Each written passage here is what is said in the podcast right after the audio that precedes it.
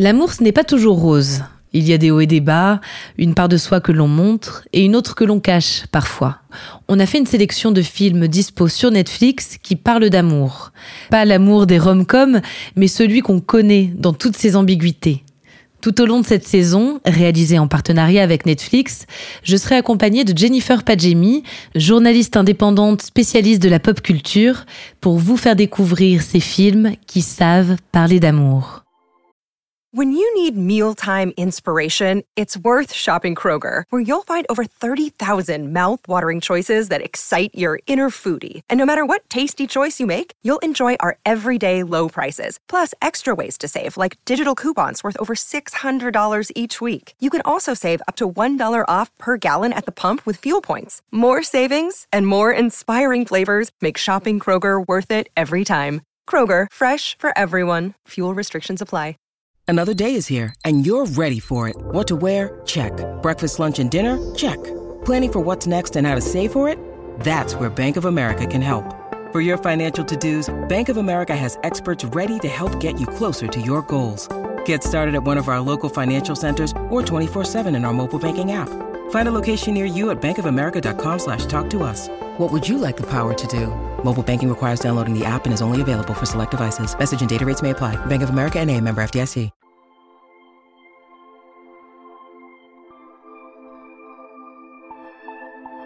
Les films d'amour nous font souvent miroiter une vie idéale, ou du moins une vie rendue idéale par une seule rencontre. En 2012, David O. Russell faisait le pari d'une comédie romantique un peu différente. Dans Happiness Therapy, les deux protagonistes souffrent de problèmes de santé mentale. Le sujet était très peu traité dans la pop culture à l'époque, il l'est un peu plus aujourd'hui. On décortique ce phénomène du box-office avec mon invité Jennifer Padjemi.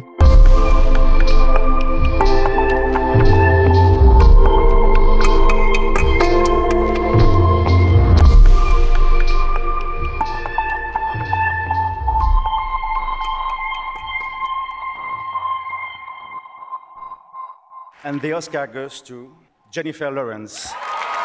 Silver Linings Playbook. 24 février 2013.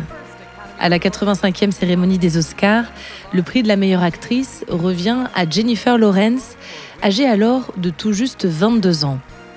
Elle devient la deuxième plus jeune actrice de l'histoire à remporter ce prix.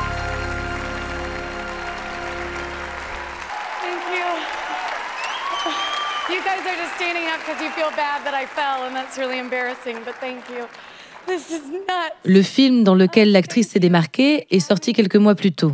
Silver Linings Playbook, ou Happiness Therapy dans sa version française, est une comédie dramatique du réalisateur David O. Russell. Au casting, Jennifer Lawrence donc, Bradley Cooper, Robert De Niro et Jackie Weaver. Du beau monde pour un scénario qui sort de l'ordinaire. Happiness Therapy, c'est euh, l'histoire d'un homme prof d'histoire qui, euh, qui en fait est dépressif et en fait a appris que sa femme le trompait et donc euh, va agresser ce, ce mec et il se trouve qu'il a un ordre d'éloignement de, la part de sa femme donc il décide de retourner chez ses parents et euh, de, bah, de prendre soin de lui parce qu'il est obligé euh, par, euh, le juge de, consulter un psy. Voilà, et en fait, il se trouve qu'il rencontre une femme dans cette ville, dans sa ville de- d'enfance, quoi, qui revient aussi parce qu'elle a perdu son mari, qui était policier. Et elle aussi a des troubles dépressifs. Et en fait, ensemble, ils vont un peu retrouver bah, du renouveau dans leur vie et ça va être le début d'une histoire. Pat, tu dois trouver une stratégie. J'ai une pathologie et je veux la contrôler. J'ai invité la sœur de Véronica, ça t'embête pas Tiffany et Tommy Juste Tiffany. Pourquoi où est Tom? Il est mort. Comment ça? N'aborde pas le sujet, s'il te plaît. Pat et Tiffany, les deux protagonistes du film, souffrent de maux différents, mais traversent des épreuves similaires. L'un comme l'autre, ils suscitent l'inquiétude de leurs proches, connaissent les séances chez le psy, les anxiolytiques. Ils éprouvent des difficultés sociales et sont parfois submergés par leurs émotions. T'as quoi comme médicament J'ai surtout pris du lithium et du séroquel. Et moi Dixanax. T'as essayé le clonopine Le clonopine, Ça, ouais. c'est puissant. Je vais rentrer, je suis crevée. Tu me raccompagnes ou pas Ce qui est intéressant dans, dans les deux personnages, c'est plus leur résistance face euh, à la nouveauté. En fait, ils veulent pas du tout euh, forcément rencontrer du monde, ils veulent pas forcément euh, faire d'efforts. En fait, ils, ils savent juste qu'ils sont en détresse psychologiquement et ils veulent, je pense qu'ils veulent juste qu'on les laisse tranquilles. Et donc, c'est intéressant de voir que c'est les deux rencontres, les deux personnes qui ne veulent pas aller vers l'autre, qui vont se rencontrer et qui vont se faire du bien euh, l'un et l'autre. Donc euh, sur leur personnalité, je dirais qu'ils se ressemblent beaucoup. Et en même temps, ils n'ont pas forcément le même passif. Docteur, elle est cinglée. Wow, attention Elle savait où j'étais. Elle m'a suivi. Et tu peux pas courir plus loin Calme-toi, gros malade. Peut-être qu'elle cherche simplement un ami Tu veux qu'on dîne dans ce resto? Pour explorer le thème des troubles de santé mentale, le réalisateur s'est inspiré de l'expérience de son propre fils, bipolaire comme son personnage Pat.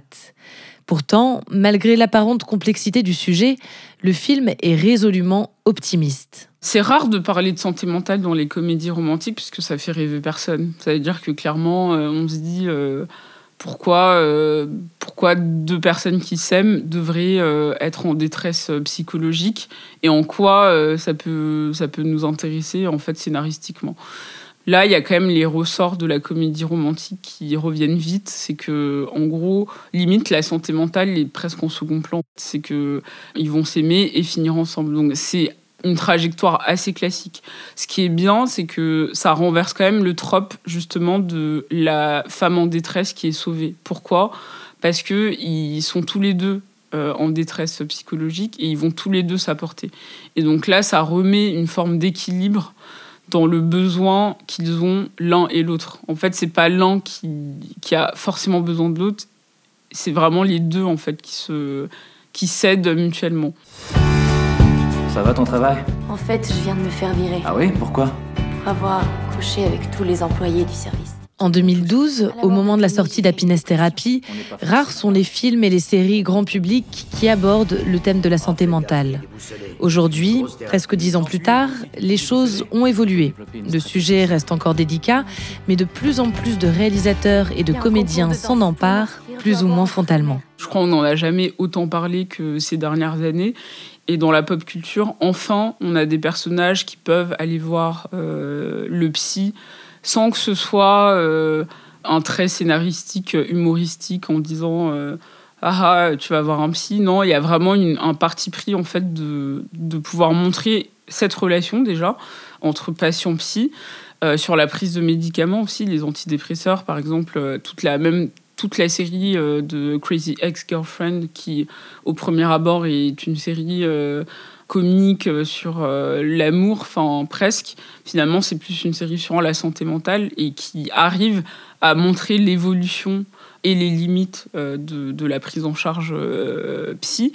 Euh, bah là, il y a le remake de En thérapie d'une série euh, In Treatment, enfin l'une des premières justement à avoir vraiment visibilisé le sujet, qui le qui l'a fait. Après, il y a encore des, gros problèmes parce que c'est souvent on, on va pas dans le détail et c'est pour ça que même Happiness Therapy, c'est intéressant de voir que cette trame porte sur la santé mentale, mais limite on aimerait en voir plus en fait. même.